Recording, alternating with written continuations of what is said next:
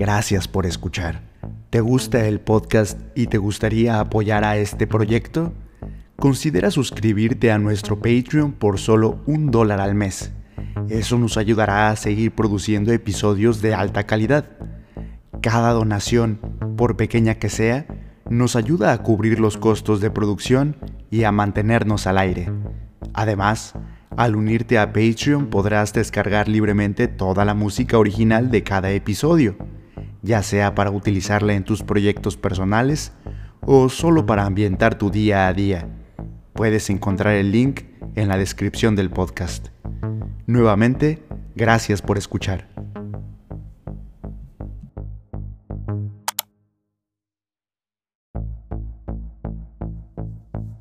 El ruido de un trueno. Ray Bradbury.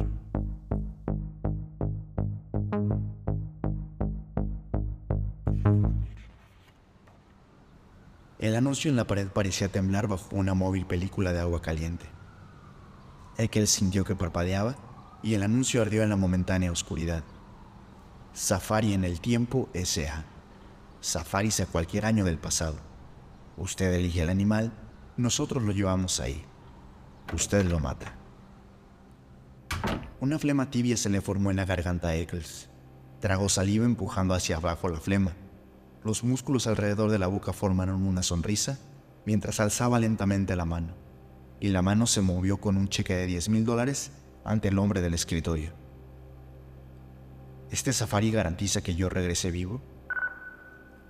No garantizamos nada, dijo el oficial, excepto los dinosaurios. Este es el señor Travis, su guía safari en el pasado. Él le dirá a qué debe de disparar y en qué momento. Si usted desobedece sus instrucciones, hay una multa de otros 10 mil dólares, además de una posible acción del gobierno a la vuelta. Eccles miró en el otro extremo de la vasta oficina la confusa maraña zumbante de cables y cajas de acero, y el aura anaranjada, plateada y azul. Era como el sonido de una gigantesca hoguera donde ardía el tiempo, todos los años y todos los calendarios del pergamino, todas las horas apiladas en llamas. El roce de una mano y este fuego se volvería maravillosamente, y en un instante sobre sí misma.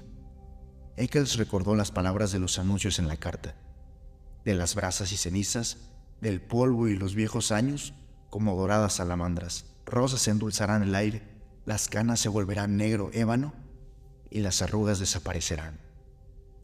Todo regresará volando a la semilla, huirá de la muerte, retomará sus principios. Los soles se elevarán en los cielos occidentales y se pondrán en los orientes gloriosos. Las lunas se devorarán al revés a sí mismas.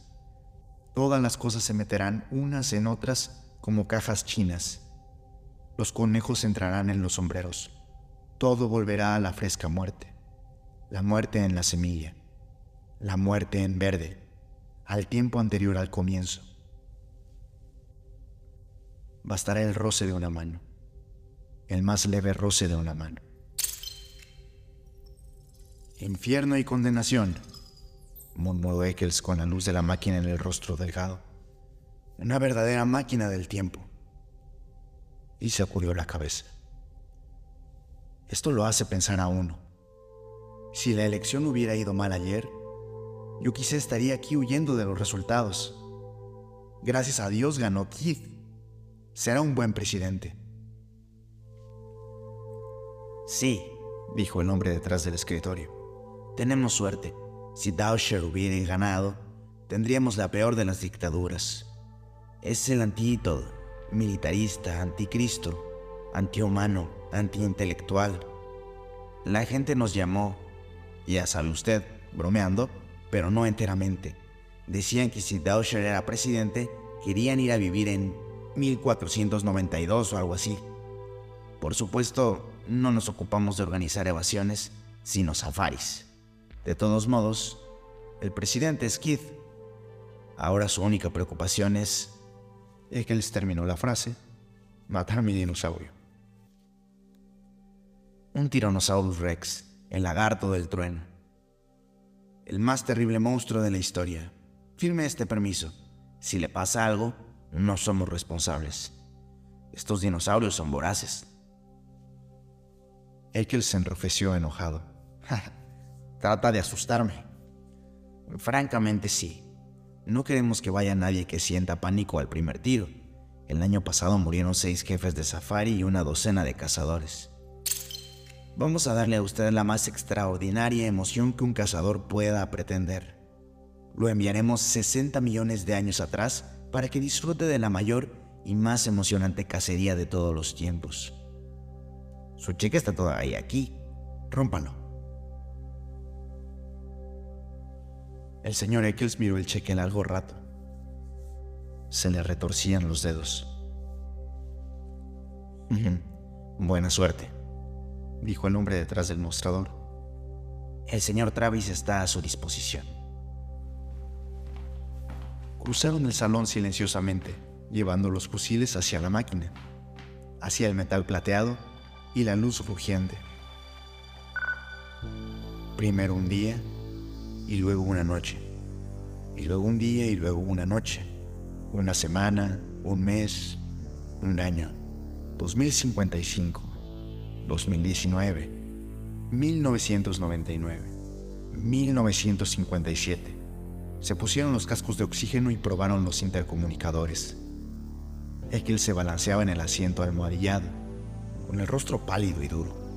Sintió un temblor en los brazos y bajó los ojos y vio que sus manos apretaban el fusil. Había otros cuatro hombres en la máquina. Travis, el jefe del safari, su asistente, L'Esperance, y dos otros cazadores, Billings y Kramer. Se miraron unos a otros y los años llamearon alrededor. ¿Estos fusiles pueden matar a un dinosaurio de un tiro? Se oyó decir a Eccles. Si da usted en el sitio preciso, dijo Travis por la radio del casco.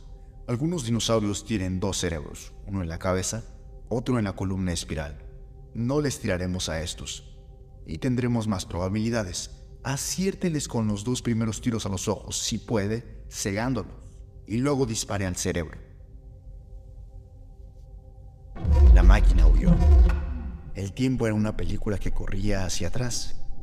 Pasaron soles y luego 10 millones de lunas. Dios santo, dijo Eccles. Los cazadores de todos los tiempos nos envidiarían hoy. África al lado de esto parece Illinois. El sol se detuvo en el cielo. La niebla que había envuelto la máquina se desvaneció. Se encontraban en los viejos tiempos, tiempos muy viejos de verdad tres cazadores y dos jefes de safari con sus metálicos rifles azules en las rodillas. Cristo no ha nacido aún, dijo Travis. Moisés no ha subido a la montaña a hablar con Dios. Las pirámides están todavía en la tierra esperando. Recuerde que Alejandro, Julio César, Napoleón, Hitler no han existido todavía. Los hombres asistieron con movimientos de cabeza. Eso, señaló el señor Travis, es la jungla de 60 millones 2055 años antes del presidente Kidd. Mostró un sendero de metal que se perdía en la vegetación salvaje, sobre panteanos humeantes, entre palmeras y helechos gigantescos. Y eso, dijo, es el sendero, instalado por Safari en el tiempo para su provecho. Flota a 10 centímetros del suelo. No toca ni siquiera una brisna una flor o un árbol. Es de metal antigravitatorio. El propósito del sendero es impedir que toque este mundo del pasado de algún modo. No se salgan del sendero. Repito, no salgan de él. Por ningún motivo. Si se cae del sendero, hay una multa. Y no tire contra ningún animal que nosotros no aprobemos. ¿Por qué? Preguntó Eccles. No queremos cambiar el futuro. Este mundo del pasado no es el nuestro. Al gobierno no le gusta que estemos aquí. Tenemos que dar mucho dinero para conservar nuestras franquicias. Una máquina del tiempo es un asunto delicado. Podemos matar inadvertidamente un animal importante, un pájaro, una flor, cualquier ser vivo, destruyendo así un eslabón importante en la evolución de las especies. No me parece muy claro, dijo Eccles. Muy bien, continuó Travis. Digamos que accidentalmente matamos aquí un ratón. Eso significa destruir las futuras familias de este individuo, ¿entiende? Ok, entiendo. Y todas las familias de las familias de ese individuo, ¿no es así? Con solo un pisotón, usted, primero uno, luego una docena, luego mil, luego un millón, un billón de posibles ratones.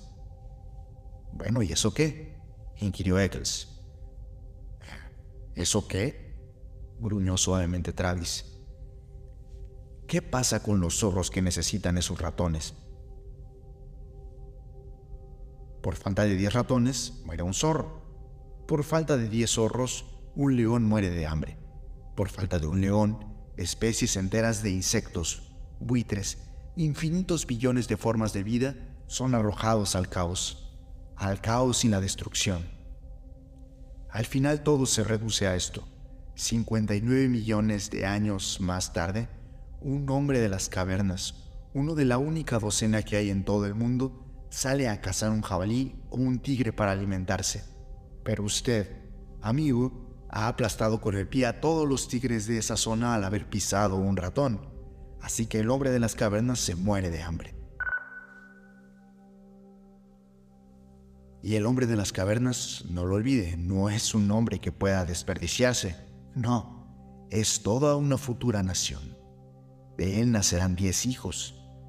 De ellos nacerán cien hijos, y así hasta llegar a nuestros días. Destruye usted a ese hombre y destruye usted una raza, un pueblo, toda una historia viviente. Es como asesinar a uno de los nietos de Adán.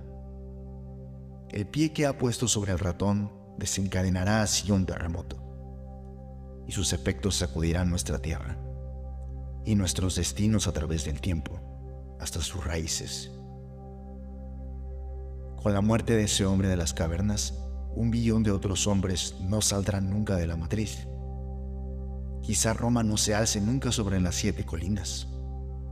Quizá Europa sea para siempre un bosque oscuro y solo crezca Asia saludable y prolífica. Pise usted un ratón y dejará su huella, como un abismo en la eternidad. La reina Isabel no nacerá nunca. Washington no cruzará el Delaware. Nunca habrá un país llamado Estados Unidos. Tenga cuidado. No se salga del sendero. Nunca pise afuera. Ya veo, dijo Eccles. Ni siquiera debemos pisar la hierba, supongo. Correcto. Al aplastar ciertas plantas quizás solo sumemos factores infinitesimales, pero un pequeño error aquí se multiplicará en 60 millones de años hasta alcanzar proporciones extraordinarias. Por supuesto, quizá nuestra teoría esté equivocada. Quizá nosotros no podamos cambiar el tiempo, o tal vez solo pueda cambiarse de modos muy sutiles. Quizá un ratón muerto aquí provoque un desequilibrio entre los insectos de allá, una desproporción en la población más tarde, una mala cosecha, una depresión, hambres colectivas y, finalmente, un cambio en la conducta social de alejados países, o algo mucho más sutil, quizá un suave aliento, un murmullo, un cabello, polen en el aire un cambio tan, tan leve que uno podría notarlo solo mirando de muy cerca. ¿Quién lo sabe? ¿Quién puede decir que realmente lo sabe? No nosotros. Nuestra teoría no es más que una hipótesis, pero mientras no sepamos con seguridad si nuestros viajes en el tiempo pueden terminar en un gran estruendo o es un imperceptible crujido, tenemos que tener mucho cuidado. Esta máquina este sendero, nuestros cuerpos y nuestras ropas han sido esterilizados, como usted sabe, antes del viaje. Llevamos estos cascos de oxígeno para no introducir nuestras bacterias en una antigua atmósfera. ¿Cómo sabemos qué animales podemos matar entonces? Están marcados con pintura roja, dijo Travis. Hoy, antes de nuestro viaje, enviamos aquí a Esperance con la máquina. Vino a esta era en particular y siguió a ciertos animales. ¿Para estudiarlos? Exactamente, dijo Travis. Los rastreó a lo largo de toda su existencia, observando cuáles vivían mucho tiempo. Muy pocos. ¿Cuántas veces se acoplaban? La vida es breve. Cuando encontraba a alguno que iba a morir aplastado por un árbol, u otro que se ahogaba en un pozo de alquitrán, anotaba la hora exacta, el minuto y el segundo, y le arrojaba una bomba de pintura que le manchaba solamente el costado. No podemos equivocarnos. Luego midió nuestra llegada al pasado, de modo que no nos encontremos con el monstruo más de dos minutos antes de aquella muerte. De este modo, solo matamos animales sin futuro que nunca volverán a reproducirse. ¿Comprende qué cuidadosos somos? Bueno, pero si ustedes vinieron esta mañana, dijo Eccles ansiosamente, debían haberse encontrado con nosotros, con nuestro safari. ¿Qué ocurrió? ¿Tuvimos éxito? ¿Salimos todos vivos? Travis y la se miraron. Eso hubiese sido una paradoja, habló Lesperance. El tiempo no permite esas confusiones. Un hombre que se encuentra consigo mismo cuando va a ocurrir algo parecido, en ese momento el tiempo se hace a un lado, como un avión que cae en un pozo de aire.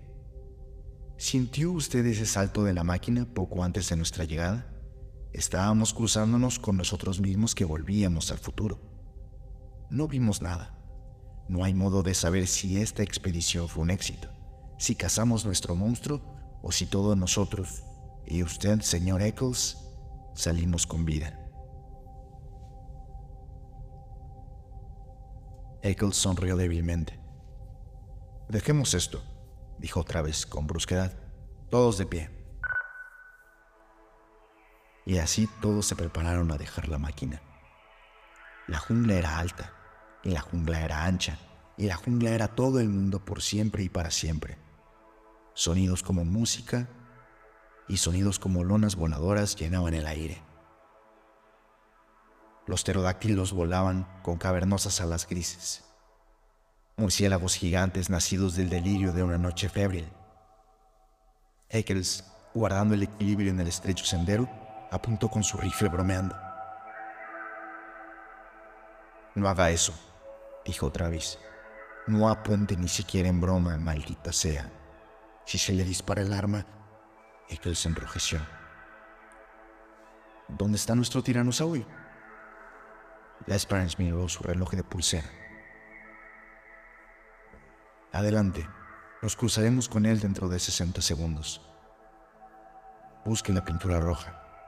No dispare hasta que se lo digamos. Quédese en el sendero quédese en el sendero. Se adelantaron en el viento de la mañana. Qué raro, murmuró Eccles. Allá adelante, a 60 millones de años, ha pasado el día de la elección. Kid es presidente, todos celebran, y aquí ellos no existen aún. Las cosas que nos preocuparon durante meses toda una vida, no nacieron ni fueron pensadas aún. Levanten todos el seguro, todos, ordenó Travis. Usted dispare primero, Eccles, luego Billings, luego Kramer. He cazado tigres, jabalíes, búfalos, elefantes, pero esto es caza, comentó Eccles. Estoy temblando como un niño. Todos se detuvieron. Travis alzó una mano. Allí adelante, susurró. En la niebla, allí está su Alteza Real. La jungla era ancha y llena de gorjeos, crujidos, murmullos y suspiros. De pronto todo cesó, como si alguien hubiese cerrado una puerta. Silencio el ruido de un trueno. y de la niebla, a 100 metros de distancia, salió el tiranosaurio Rex. Venía a grandes trancos, sobre patas aceitadas y elásticas. Se alzaba 10 metros por encima de los árboles. Un gran dios del mal, apretando sus delicadas garras de relojero contra el oleoso pecho de reptil. Cada pata inferior era un pistón, 500 kilos de huesos blancos, hundidos en gruesas cuerdas de músculos, encerrados en una vaina de piel centelleante y áspera, como la cota de malla de un guerrero terrible. Cada músculo era una tonelada de carne, marfil y acero, y de la gran caja de aire del torso colgaban los dos brazos delicados, brazos con manos que podían alzar y examinar a los hombres como juguetes, y la cabeza una tonelada de piedra esculpida que se alzaba fácilmente hacia el cielo. En la boca entreabierta asomaba una cerca de dientes como dagas. Los ojos giraban en las órbitas, ojos vacíos que nada expresaban, excepto hambre. Cerraba la boca en una mueca de muerte, corría, y los huesos de la pelvis hacían a un lado árboles y arbustos. Y los pies se hundían en la tierra dejando huellas de 15 centímetros de profundidad.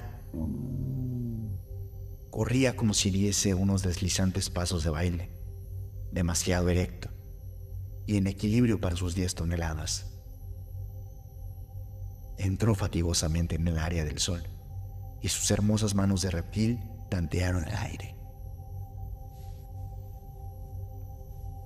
Dios mío, Eccles torció la boca y alcanzar la luna.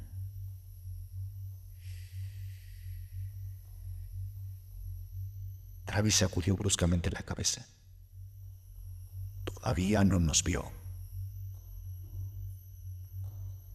No es posible matarlo. Ekel se metió con serenidad este veredicto, como si fuese indiscutible. Había visto la evidencia y esta era su razonada opinión. El arma en sus manos parecía un rifle de aire comprimido. Hemos sido unos locos. Esto es imposible. Cállese, siseó Travis. Una pesadilla. De media vuelta, ordenó Travis. Vaya tranquilamente hasta la máquina. Le devolveremos la mitad del dinero. No imaginé que fuera tan grande, dijo Eccles. Calculé mal eso es todo y... Y ahora quiero irme, por favor. Nos vio. Ahí está la pintura roja en el pecho. El lagarto del trueno se incorporó. Su armadura brilló como mil monedas verdes. Las monedas, embarradas, humeaban. En el barro se movían diminutos insectos, de modo que todo el cuerpo parecía retorcerse y ondular, aun cuando el monstruo mismo no se moviera. El monstruo resopló. Un hedor de sangre cruda cruzó la jungla. Sáquenme de aquí, pidió Eccles. Nunca fue como esta vez. Siempre supe que saldría vivo. Tuve buenos guías, buenos safaris y protección. Esta vez me he equivocado. Me he encontrado con la horma de mi zapato y lo admito, esto es demasiado para mí. No corra, dijo Lesperance. Vuélvase, ocúltese en la máquina. Sí. Eccles parecía aturdido. Se miró los pies como si tratara de moverlos. Lanzó un gruñido de desesperanza. Eccles. Eccles dio unos pocos pasos, parpadeando, arrastrando los pies. ¡Por ahí no! El monstruo, al advertir un movimiento, se lanzó hacia adelante con un grito terrible. En cuatro segundos cubrió 100 metros. Los rifles se alzaron y llamearon. De la boca del monstruo salió un torbellino que los envolvió con un olor de barro y sangre vieja. El monstruo rugió de nuevo con los dientes brillantes al sol. Eccles, sin mirar atrás, caminó ciegamente hasta el borde del sendero, con el rifle que le colgaba de los brazos. Salió del sendero y caminó. Lo llevaban las piernas. Se sintió solo y alejado de lo que ocurría atrás. Los rifles dispararon otra vez. El ruido se perdió en chillidos y truenos. La gran palanca de la cola del reptil se alzó sacudiéndose.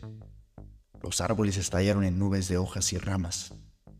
El monstruo retorció sus manos de joyero y las bajó como para acariciar a los hombres, para partirlos en dos, aplastarlos como cerezas, meterlos entre los dientes y en la rugiente garganta. Sus ojos de canto rodado bajaron a las alturas de los hombres, que vieron sus propias imágenes. Dispararon sus armas contra las pestañas metálicas y los brillantes iris negros. Como un ídolo de piedra, como el desprendimiento de una montaña, el tiranosaurio cayó. Con un trueno, se abrazó a unos árboles. Los arrastró en su caída. Torció y quebró el sendero de metal. Los hombres retrocedieron alejándose. El cuerpo golpeó el suelo. Diez toneladas de carne fría y piedra. Los rifles dispararon de nuevo.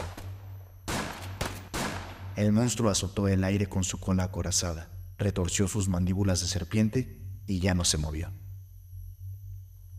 Una fuente de sangre le brotó de la garganta. En alguna parte, adentro, estalló un saco de fluidos. Los hombres se quedaron mirándolo, rojos y resplandecientes. El trueno se apagó. La jungla estaba en silencio. Luego de la tormenta, una gran paz. Luego de la pesadilla, la mañana. Vince y Kramen se sentaron en el sendero y vomitaron. Travis y Lesperance, de pie, sosteniendo unos rifles humeantes, juraban continuamente. En la máquina del tiempo, cara abajo, yacía Eccles, estremeciéndose. Había encontrado el camino de vuelta al sendero y había subido a la máquina. Travis se acercó, lanzó una ojeada a Eccles, sacó unos trozos de algodón de una caja metálica y volvió junto a los otros, sentados en el sendero. Tengan, limpianse. Limpiaron la sangre de los cascos. El monstruo yacía como una loma de carne sólida. En su interior uno podía oír los suspiros y murmullos a medida que morían las más lejanas de las cámaras y los órganos dejaban de funcionar y los líquidos corrían un último instante de un receptáculo a una cavidad, a una glándula, y todo se cerraba después para siempre. Era como estar junto a una locomotora estropeada o una excavadora de vapor en el momento en que se abren las válvulas o se las cierra herméticamente. Los huesos crujían, la propia carne todo cayó como peso muerto sobre los delicados antebrazos, quebrándolos. Otro crujido. Allá arriba, la gigantesca rama de un árbol se rompió y cayó. Golpeó a la bestia muerta como algo final. Ahí está, la Esperance miró su reloj. Justo a tiempo. Ese es el árbol gigantesco que originalmente debía caer y matar al animal miró a los dos cazadores. ¿Tienen la fotografía trofeo? ¿Qué? No podemos llevar un trofeo al futuro. El cuerpo tiene que quedarse aquí donde hubiese muerto originalmente. De modo que los insectos, los pájaros y las bacterias puedan vivir de él, tal como está previsto. Todo debe mantener su equilibrio. Dejamos el cuerpo. Pero podemos llevar una foto con ustedes al lado. Los dos hombres trataron de pensar, pero al fin sacudieron la cabeza.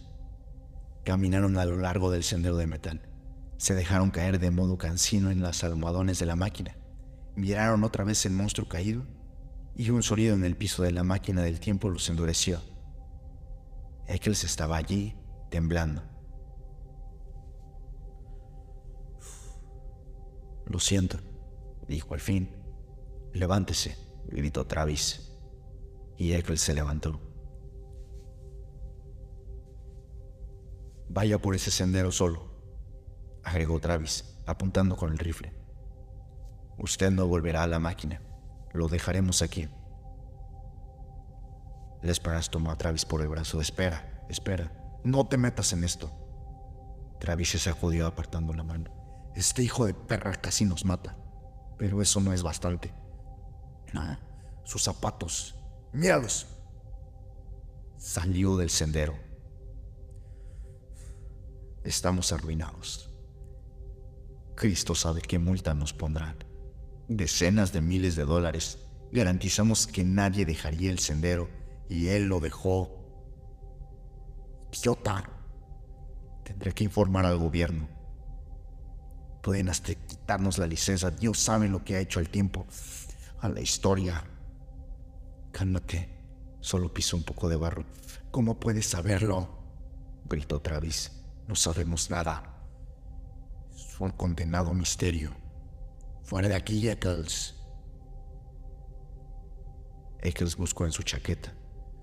Por favor, por favor. Pagaré cualquier cosa. Cien mil dólares. Travis miró enojado la libreta de cheques de Eccles y le escupió. Vaya allí.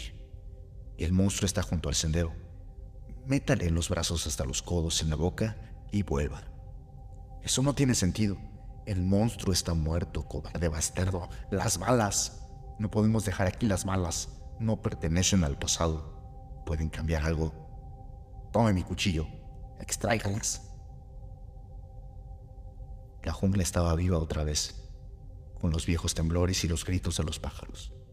Ekel se volvió lentamente a mirar el primitivo vaciadero de basura, la montaña de pesadillas y terror. Luego de un rato, como un sonámbulo, se fue, arrastrando los pies. Regresó temblando cinco minutos más tarde, con los brazos empapados y rojos hasta los codos. Extendió las manos. En cada una había un montón de balas. Luego cayó. Se quedó allí, en el suelo, sin moverse. No había por qué obligarlo a eso, dijo Lesperance. ¿No? Es demasiado pronto para saberlo. Travis tocó con el pie el cuerpo inmóvil.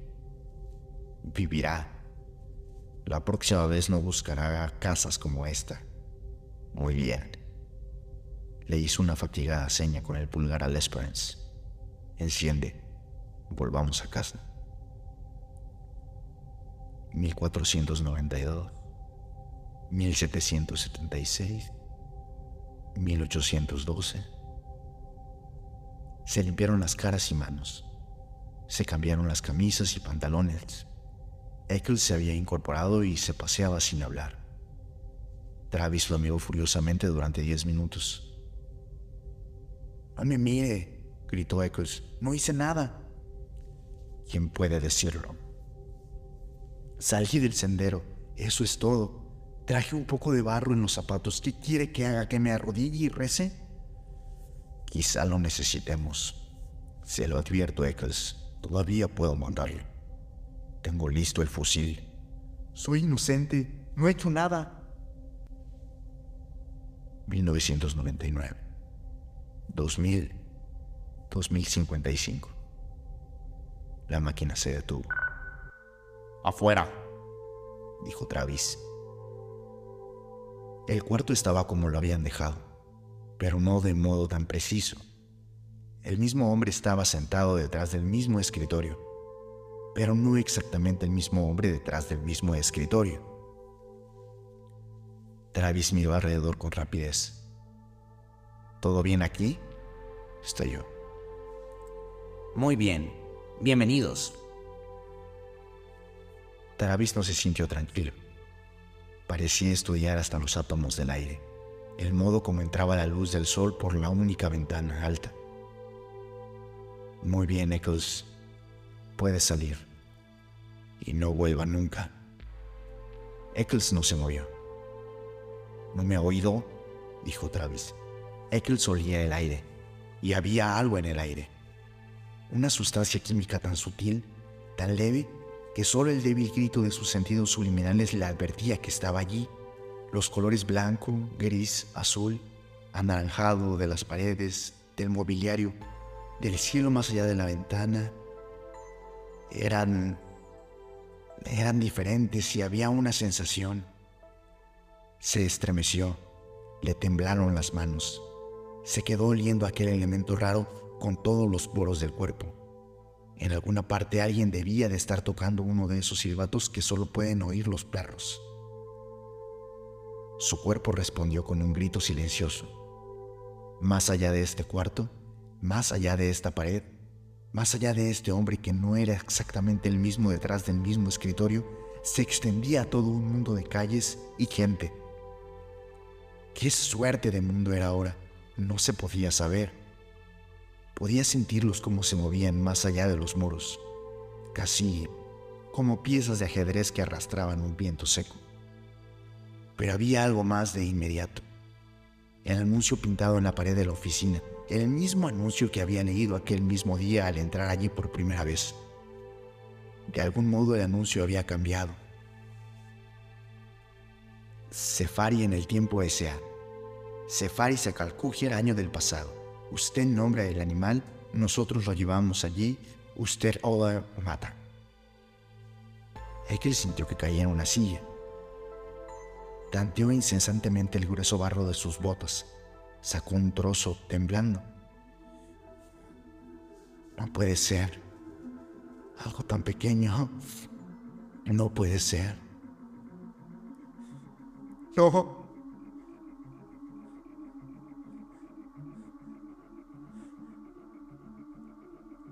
Hundida en el barro, brillante, verde y dorada, y negra, había una mariposa, muy hermosa y muy muerta.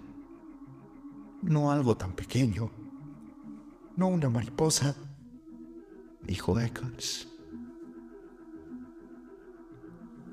Cayó al suelo una cosa exquisita, una cosa pequeña que podía destruir todos los equilibrios, derribando primero la línea de un pequeño dominó, y luego de un gran dominó, y luego de un gigantesco dominó, a lo largo de los años, a través del tiempo. La mente de Eccles giró sobre sí misma. La mariposa no podía cambiar las cosas. Matar a una mariposa no podía ser tan importante. ¿O sí? Tenía el rostro helado. Preguntó, temblándole la boca. ¿Quién? ¿Quién ganó la elección presidencial ayer? El hombre detrás del mostrador se rió. ¿Se burla de mí? Lo sabe muy bien. Dausher, por supuesto no ese condenado de Bilucho de Kid. Tenemos un hombre fuerte ahora. ¿Un hombre de agallas? Sí, señor. El oficial cayó. ¿Qué pasa?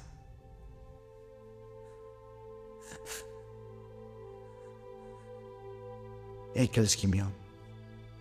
Cayó de rodillas. Recogió la mariposa dorada con dedos temblorosos